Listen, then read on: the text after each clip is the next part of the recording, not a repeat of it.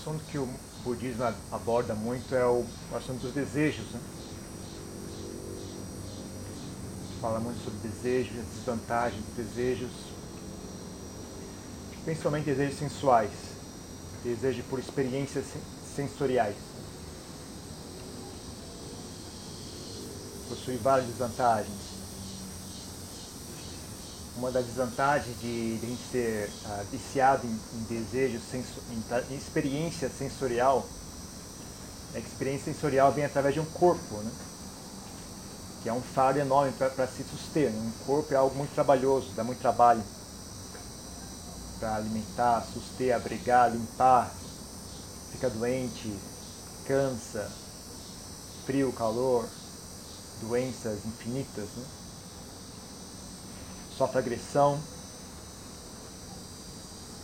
E a morte também. Morte é algo que está diretamente vinculado ao corpo. Então, só esse assunto já daria já daria já seria assunto para várias palestras, né? Como nossa vida é limitada por causa do nosso relacionamento com esse corpo, né? Como a gente ah, se relaciona, relaciona, mal com ele, e de que forma isso afeta ah, nosso modo de ser, né? nosso modo de agir, nosso modo de encarar a vida, né? Mas também os desejos também influenciam a mente diretamente, né? Quando uma pessoa está obcecada por um desejo, então ela às vezes não consegue pensar em mais nada. E a, a percepção dela do que é correto, do que é errado, o que é que vale a pena fazer, o que é que não vale a pena fazer, fica, fica completamente distorcida. Né? Então, quando a mente da pessoa está obcecada com um desejo específico, né? às vezes até acha que vale a pena agredir alguém para obter aquele objeto de desejo. Né? Às vezes ela acha que vale a pena matar, vale a pena roubar, vale a pena mentir, vale a pena usar agressão. Então, muita violência a gente vê ah, atualmente tem a ver diretamente com desejos sensuais, desejo por, por prazeres sensuais. Então, as pessoas desejam as coisas elas não têm, não, não têm uma maneira imediata de obter o que elas, que elas querem, então elas agridem. Ou elas roubam, elas matam, tem a, por exemplo, a violência sexual, elas corrompem, né? desviam verbas, tudo isso para comprar prazeres sensuais, para comprar automóveis, comprar roupas, comprar música, comprar filme, comprar sexo, ah, ou não, quando não é comprar diretamente comprar sexo, né, comprar, comprar os acessórios que, que, que tornam ah,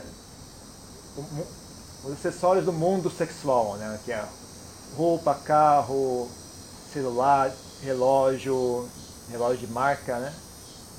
Ir, na, ir na da moda, no restaurante da moda, ir no teatro.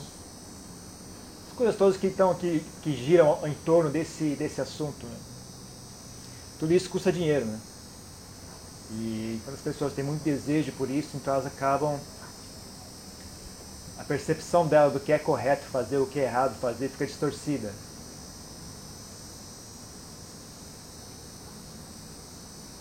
Isso, isso funciona, uma, isso é um, um caso bastante extremo para gente, a gente refletir, mas se a gente olhar com cuidado, a gente também pode ver que na vida da gente também é assim. Né?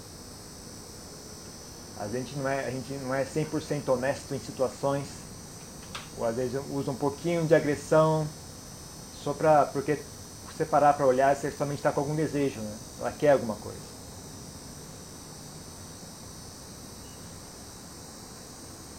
Então eu sempre digo, né, que para mim uma pessoa que é confiável uh, é uma pessoa que tem poucos desejos.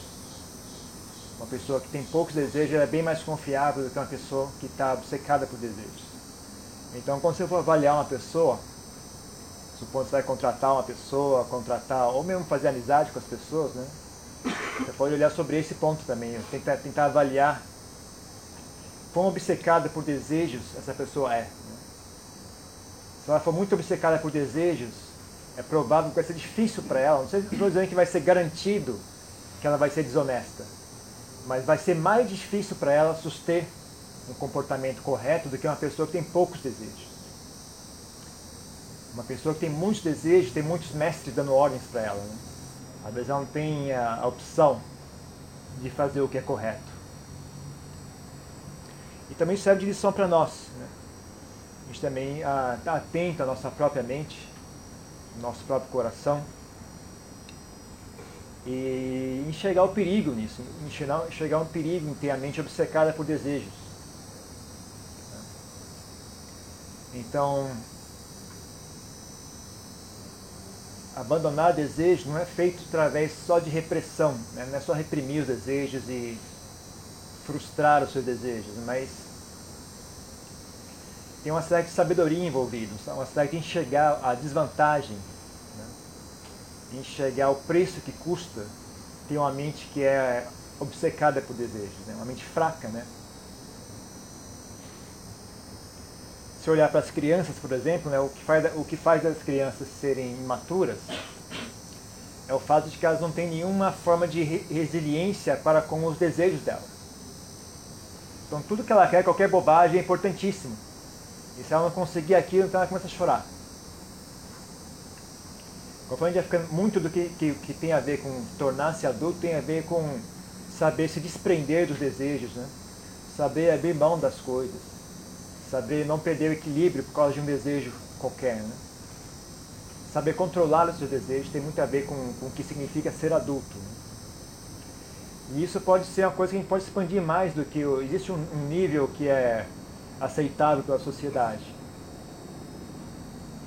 Ah, mas a gente não precisa se limitar por esse nível.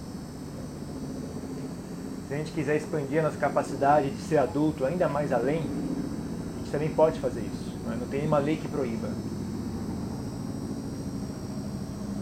Então aprender a, a ter uma vida mais feliz significa também, tem muito a ver com aprender a estar satisfeito com o que você tem.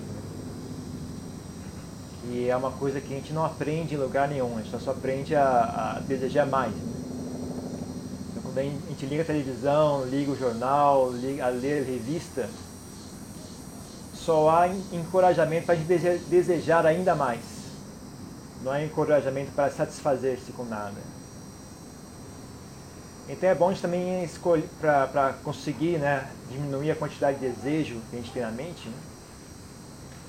também é bom a gente conseguir filtrar um pouco a, a, a que nós expomos a nossa mente. A que tipo de mentalidade a gente expõe a nossa mente. Porque a mente absorve essas coisas, né? Ela, ela, é a mente é um fenômeno permeável. Então você expõe a sua mente a uma linha de raciocínio, quer você queira ou não, você vai absorver aquela linha de raciocínio, é um, um fenômeno automático. Né? Ah, então se você ficar repetindo, expondo a si mesmo de forma repetitiva a essa linha de raciocínio, né? isso pouco a pouco vai se infiltrando no seu subconsciente e vai começar a fazer parte de você mesmo. Né?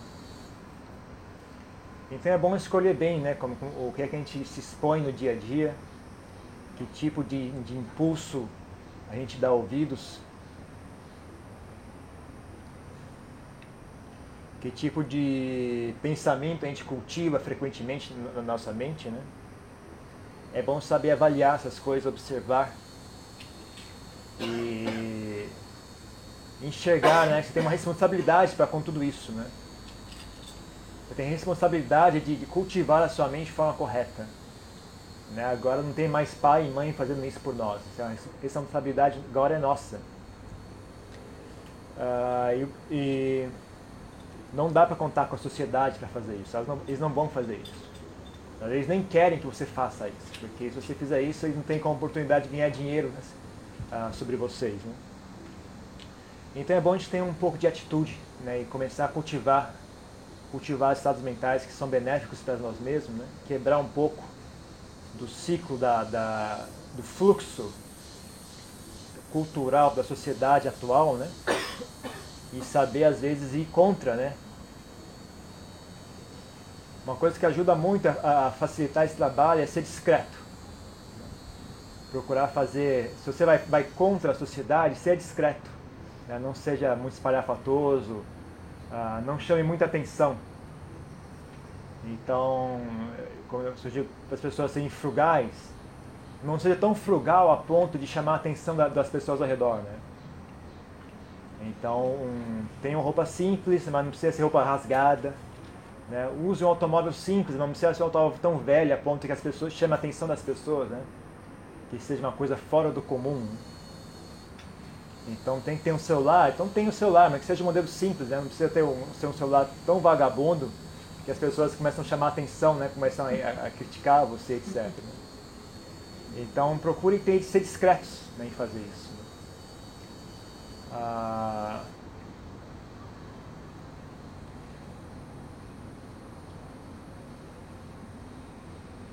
estar satisfeito. Estar satisfeito é uma habilidade mental, tem que ser cultivada. Tem a ver com saber apreciar os estados mentais, mais do que apreciar uh, estímulo sensorial. Então, porque a vida da gente precisa de prazer. A gente não tem como viver sem prazer. Agora, nesse mundo existem os prazeres sensuais, existem os prazeres mentais. Então, se a gente aprender a cultivar prazeres mentais que não dependem de fenômenos externos, então a gente é muito mais capaz de estar satisfeito em qualquer local. Porque a nossa mente vai junto conosco onde quer que a gente vá. Agora, se a gente só tem prazeres, só tem a única forma de prazer que a gente conhece é prazer sensual, prazer sensual existe requer um estímulo exterior, requer um objeto exterior, quer seja uma comida, quer seja uma imagem, quer seja um contato físico, quer seja um som. Né? quer seja um objeto qualquer que a gente, que a gente deseja. Ah, então, ah, tudo isso requer dinheiro, tudo isso requer esforço. O mundo material é extremamente impermanente. Ele está sempre caindo aos pedaços. Você compra as coisas, elas começam a desmontar imediatamente. Né? Você compra um carro, ele imediatamente começa a ficar velho, começa a ficar sujo, começa a quebrar, começa a enferrujar, começa a ficar a desgastar. Né? Você compra um celular e imediatamente ele começa a ficar velho. Assim que você começa a usar, ele começa a ficar velho. É a mesma coisa com qualquer outro objeto material. Né? Então, um fardo constante, né? a ser nutrido, a ser sustido, manutenção constante. Né? Além disso, custa dinheiro. Né? Para conseguir dinheiro, a gente tem que ter um trabalho. Para conseguir ter um trabalho, tem que ter estudo. Então, uma coisa puxa a outra, a gente fica acabar ficando preso nesse ciclo. Né? E o que acontece vira realmente um ciclo vicioso, porque para obter prazer eu preciso de dinheiro, para poder dinheiro eu preciso sofrer, preciso trabalhar. Daí não tem trabalho que seja agradável. Né? Qualquer trabalho, por mais é, legal que seja, com o tempo ele fica cansativo. Né? No mínimo, no mínimo, ele é entediante. Não tem trabalho que seja realmente satisfatório. Todo trabalho, no mínimo, vai ser entediante. E mais do que isso, é estressante, é cansativo, consome nosso tempo, obriga a gente a estar em contato com pessoas ruins, pessoas desagradáveis. Às vezes obriga a gente a, fazer coisas ruins, obriga a gente a mentir, obriga a gente a oprimir as demais pessoas, obriga a gente a tirar a oportunidade de uma outra pessoa. Até coisas mais banais, você veja, por exemplo, quando eu trabalhava, eu trabalhava numa, numa uma construtora multinacional. Ela construía plataformas petrolíferas, né? Refina, refinarias de petróleo. E aí, uma vez a gente ganhou uma licitação pública, não, estava concorrendo uma licitação pública, né? E aí um, um, dia, um belo dia o chefe chegou lá e falou, ok gente, então a gente vai fazer a licitação, vai concorrer essa licitação pública. Nós vamos passar o fim de semana inteiro trabalhando para tentar diminuir nossos custos e ganhar a licitação. E sendo que isso é uma cultura do local, né? Uma empresa americana, né? Então já tinha uma cultura de, de pessoal bem workaholic mesmo, não tinha. E eu pensei comigo mesmo, né? Eu pensei, isso é desonesto. Né? Fazer isso é desonesto. Porque talvez o nosso concorrente é, ele tem uma vida, né? ele tem uma família, tem filhos, ele tem um cachorro, né? ele tem uma vida. Né? O pessoal aqui não tem vida, o pessoal aqui só trabalha 24 horas por dia, não tem vida social, não tem, não tem uma vida familiar que, que, se preza, que se preze, né? Então para eles não custa nada trabalhar 24 horas, para eles está certo, passou o fim de semana trabalhando, para eles é uma atividade agradável até. Porque a vida normal deles é tão desagradável que trabalhar, trabalhar o fim de semana é até mais divertido para eles. Eu pensava como, como isso é chato, né? Como isso é, é, às vezes o nosso concorrente, talvez o pessoal tenha família, tenha, tenha uma vida feliz, né? Então, em vez de poder passar o fim de semana com a família dele, eles vão, ah, eles vão, eles vão perder a oportunidade, porque tem esse grupo de pessoas que não tem vida social, que vai passar o fim de semana trabalhando e vai conseguir um preço melhor do que o deles, né? Então, dessa forma, a gente vê que às vezes o, a sociedade recompensa quem é pior recompensa as, pior, as pessoas que são piores às vezes. Né? Então muitas vezes no, no, trabalho a gente é exposto em situações como essa, né? gente, em situações que a gente acaba tendo que oprimir as demais pessoas. E tudo isso por quê? Para ganhar dinheiro. Né? E dinheiro em grande parte serve para comprar sensualidade. Serve para comprar prazeres sensuais. A outra grande parte do dinheiro é dar manutenção a esse corpo, né? Então esse corpo tem que ser abrigado, tem que ser nutrido, tem que ser, fica doente, tem que ser transportado para cima e para baixo, tem que ser limpo, tem que ser vestido. Então tudo isso também está de forma indireta, né? É o custo dos prazeres sensuais. Então uma forma de reduzir um pouco esse, esse, essa forma de existir tão pesada e tão uh, cansativa que a gente tem é saber desenvolver prazeres mentais, saber uh, carregar consigo a sua própria felicidade. Né? Onde quer que você for, você leva a sua felicidade junto. Então, um dos prazeres mentais mais fáceis e mais uh, também mais úteis de se possuir é saber apreciar a paz mental. A paz é, uma, é, um, é um prazer que a gente não sabe apreciar esse prazer. A gente é treinado a achar que paz é entediante, a sentir a aversão à paz. Então, até uma pessoa está me contando, essa pessoa trabalha com roteiro de filme, ela trabalha escrevendo roteiros. E o ponto principal de qualquer roteiro é o conflito. Né, um roteiro, qualquer roteiro que exista tem que ter um conflito. Né, se o roteiro não tem conflitos o suficiente, é um, é um filme chato. Então o, o, filme tem constantemente tem que estar mostrando e abordando algum estado de conflito. Né? E, então a gente treina a si mesmo a achar que isso é divertido, isso é estimulante. Né?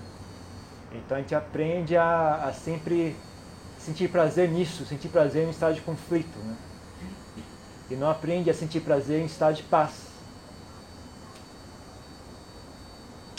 Sendo que a paz é um prazer muito, muito especial, muito, muito sutil.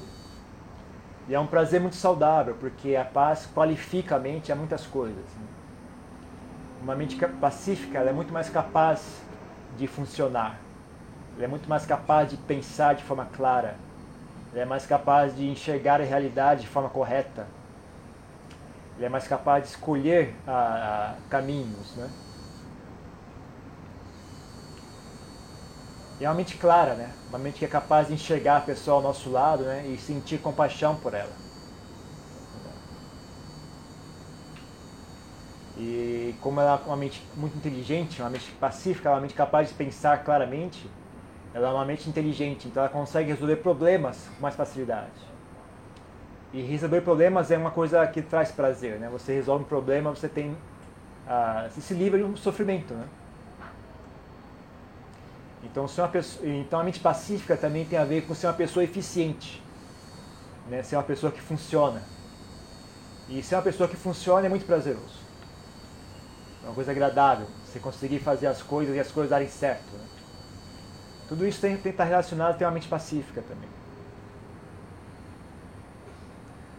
Outro prazer mental muito fácil é uma coisa que não tem nem nome em português, ou, ou em qualquer língua ocidental não possui nome, que é a capacidade de estar feliz com o sucesso alheio. Em Pali e nós mudita. Em tailandês eles também usam a palavra em Pali, chamam mudita. Mas ah, nas sociedades ocidentais essa palavra não existe. A gente tem palavras para falar inveja, que é o oposto, né? O oposto de mudita é inveja. Que alguém obtém algo bom, alguém faz sucesso e a gente fica com raiva, fica rancoroso, né? Mudita é o contrário, né? Você alguém consegue algo bom, você fica feliz com aquilo. Gente, então, o fato que a gente não tem uma palavra para falar sobre, para expressar essa emoção, é algo preocupante, porque significa que é algo que a gente não faz. A gente faz tão raramente que a gente não tem nenhuma palavra para falar a respeito. Se fosse algo que a gente fizesse com frequência, a gente ia inventar uma palavra para expressar isso, né? que é o que a gente faz sempre. Né? Sempre que tem uma coisa que a gente experiencia com, com frequência, a gente inventa uma palavra para expressar aquilo. Então o fato de que não tem uma palavra para expressar a ocasião que a gente fica feliz com o sucesso alheio, né? também demonstra muito né, de como é, como é que é a nossa cultura, de como é que a gente pensa, como é que a gente existe nesse mundo. Né? Ah, então também isso é, uma, é, uma, é uma, um prazer mental muito fácil, né? porque você não tem trabalho algum, né? quem faz o trabalho é outra pessoa. Né? A outra pessoa trabalha, estuda, passa no vestibular, e você só fica feliz com isso, só fala parabéns, fica feliz, né? fica contente. É. É, então é muito fácil fazer isso. Só requer você ter boa vontade para com as pessoas. Né? Só o único, o único requerimento aqui é você ter boa vontade, né? desejar bem as pessoas. Então, se você deseja bem as pessoas, isso em si já é prazeroso. E mais do que isso, se você deseja bem as pessoas e você escolhe bons amigos, pessoas sábias, pessoas inteligentes para fazer amizade, é, é comum que as pessoas sábias, as pessoas inteligentes vão ter uma vida boa. E aí você está sempre feliz por causa delas. Né? Elas sempre estão fazendo, fazendo coisa boa, elas sempre estão vivendo uma, uma, vida feliz e você fica feliz por causa delas. Você vê elas felizes, você também fica feliz. Então outra coisa que ajuda muito é ter boas amizades. Fazer amizade com pessoas boas, pessoas de qualidade, não necessariamente dizer pessoas ricas. Às vezes pessoas pobres têm mais qualidade do que as pessoas ricas. Mas fazer amizade com pessoas sábias, pessoas que sabem viver bem. Pessoas que, que sabem viver uma vida saudável. E evitar um pouco muito o contato com pessoas que, muito complicadas, pessoas que não sabem viver bem. É impossível evitar por completo, mas na medida do possível, na medida que for saudável, não procure evitar, porque nossa vida já é complicada demais. E se a gente deixar a, se a gente cercar a nossa vida de problemas alheios, né, fica ainda mais difícil para nós. Eu não acho que atualmente já esteja fácil para ninguém. Então, mesmo porque se você quer ajudar as pessoas, o primeiro passo a tomar é cuidar de si mesmo.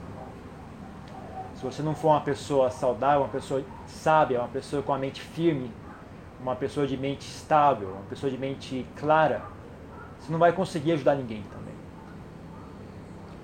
Então, o primeiro passo de uma pessoa que quer ajudar alguém é, é melhorar a si mesmo, tornar-se uma pessoa de qualidade. Pelo menos a um nível superior àquelas pessoas que você quer ajudar. Se você quer ajudar alguém, você tem que estar acima dessas pessoas para conseguir ajudar. Porque assim você consegue enxergar uma, uma opção. Né? Você não tem como ajudar uma pessoa que você não conhece, não, não sabe resolver o problema, você não enxerga uma solução. Como é que você vai apontar uma solução para a pessoa, né? se você não sabe enxergar a solução? Uh, então é bom cultivar a si mesmo, né? cultivar a sua mente é bom para você, é bom para as demais pessoas também. Hoje em dia o que mais falta no mundo é, são pessoas de qualidade, né? não, não falta tanto ONGs ou porque mesmo quando a gente forma uma ONG, forma uma instituição de caridade, as pessoas que estão ali não têm qualidade, também não, não, não ajuda muito, ajuda de uma forma muito superficial. Né? Ajudar as pessoas de forma a, profunda tem a ver com contato humano, né? Não é só feito através de bens materiais, não é só feito através de dando comida, dando abrigo. Né? Isso ajuda, mas de um nível mais superficial. Né? Ajudar as pessoas a melhorar como ser humano requer também dar o exemplo, né? Dar um exemplo real, não um exemplo fictício, não, não ser, ser apenas um ator né, que finge ser sábio, finge ser uma boa pessoa, né? Tem que ser de verdade mesmo, né? Até porque é mais fácil ser de verdade do que ficar fingindo, né? Se você fizer bem feito, né, você só é naturalmente, da sua forma natural, e já está ali, né? Se você for fazer artificialmente, tem que ficar o tempo todo fingindo, o tempo todo fazendo, fazendo pose né, e sustendo isso continuamente, que é um fardo terrível, né? Que é um erro que os pais cometem, né? Os pais querem educar os filhos, querem que o filho seja de um jeito, mas os filhos não são tão burros assim, sabe que os pais não são o que eles estão dizendo, né? E e honestamente falando, por que, que os pais não conseguem melhorar? Por prazer, por apego a prazeres sensuais. Né, eles, eles mesmos são, são viciados em prazeres sensuais, eles não conseguem agir de forma correta, de forma que dê um exemplo real para os filhos observarem. Né? Eles só conseguem fazer, dar o discurso, mas o exemplo de verdade eles não conseguem fazer. Então eles não querem que o filho bebe, mas eles não conseguem parar de beber. Eles não, conseguem, não querem que o filho fume, mas eles não conseguem parar de fumar. Eles não querem que o filho minta, mas eles mentem. Então está sempre, né? É, e aí as crianças não são tão burras assim, elas sabem né, que, aquilo, que aquilo é falso. E aí com o tempo elas simplesmente se acostumam com a ideia, né? Meu pai e minha mãe não, não é para levar a sério, porque eles não são sérios. E aí fica cada vez mais difícil educar a criança, né? Quanto tempo vai, o tempo vai passando, né? Cria essa, essa, esse, já esse, esse precedente né, de que meu pai e a mãe não precisam levar a sério, porque eles, eles falam só da boca para fora. Né? E, e aí vai ficando cada vez mais tensa e mais difícil a relação entre pai e filho. E aí um não dá ouvidos ao outro, e aí vira inimizade aberta né, no final. Como seria mais fácil o pai e a mãe ah, aprenderem a ser pessoas boas, né? Aprenderem a abrir mão dos prazeres sensuais, aprenderem a cuidar da própria mente, cuidar do próprio coração, aprender a guiar, a, a levar uma vida reta, correta, uma vida que anda em linha reta, né? uma, vida, uma vida firme. Ah, e assim seria tão fácil educar os filhos, não daria trabalho nenhum. É só a gente estar por perto né, e, fazendo, e tocando a nossa vida no, no dia a dia, isso em si já seria uma educação para as crianças. Né? Mas como ninguém faz isso, então tem que ler livro, tem que fazer curso, tem que mandar para escola especial, tem que, tem que dar bronca, tem que isso e aquilo, e no final não funciona, por mais que tente, não funciona. Então a verdade é que hoje em dia a gente não sabe viver de forma correta. A gente vive uma vida muito exteriorizada e uma vida artificial. Tudo que a gente faz é artificial. Então a gente educa as crianças de forma artificial. A gente é belo de forma artificial. A gente é inteligente de forma artificial. A gente é feliz de forma artificial. E tudo vai ficando exteriorizado. Né? Tudo, toda a nossa felicidade vem de, vem de objetos exteriores. Toda a nossa sabedoria vem de, vem, de, vem de fora. Não tem nada que vem de dentro de nós mesmos. Né? Nossa paz de espírito vem de fora, vem de grades e, e cercas elétricas, guardas noturnos. É o que dá a nossa paz de espírito. A nossa tranquilidade vem de, de um, uma conta bancária. Né? Então a gente vai perdendo, vai perdendo contato com, com, a, com a realidade, vai ficando cada vez mais deformado, mais esquisito. Todo mundo vai ficando quadrado, vai ficando cada vez mais estranho. Né? Então, é uma, é uma coisa triste, né? Para as pessoas, acho que uma pessoa de sabedoria que nasça no mundo de hoje, ela deve se sentir muito sozinha. Né? Uma pessoa de boa qualidade que nasça hoje em dia, ela deve se sentir muito sozinha. deve se sentir muito triste né, em ver as pessoas ao redor dela, deve dar depressão até para ela, em ver, em ver, como é que as pessoas ah, vivem. Né?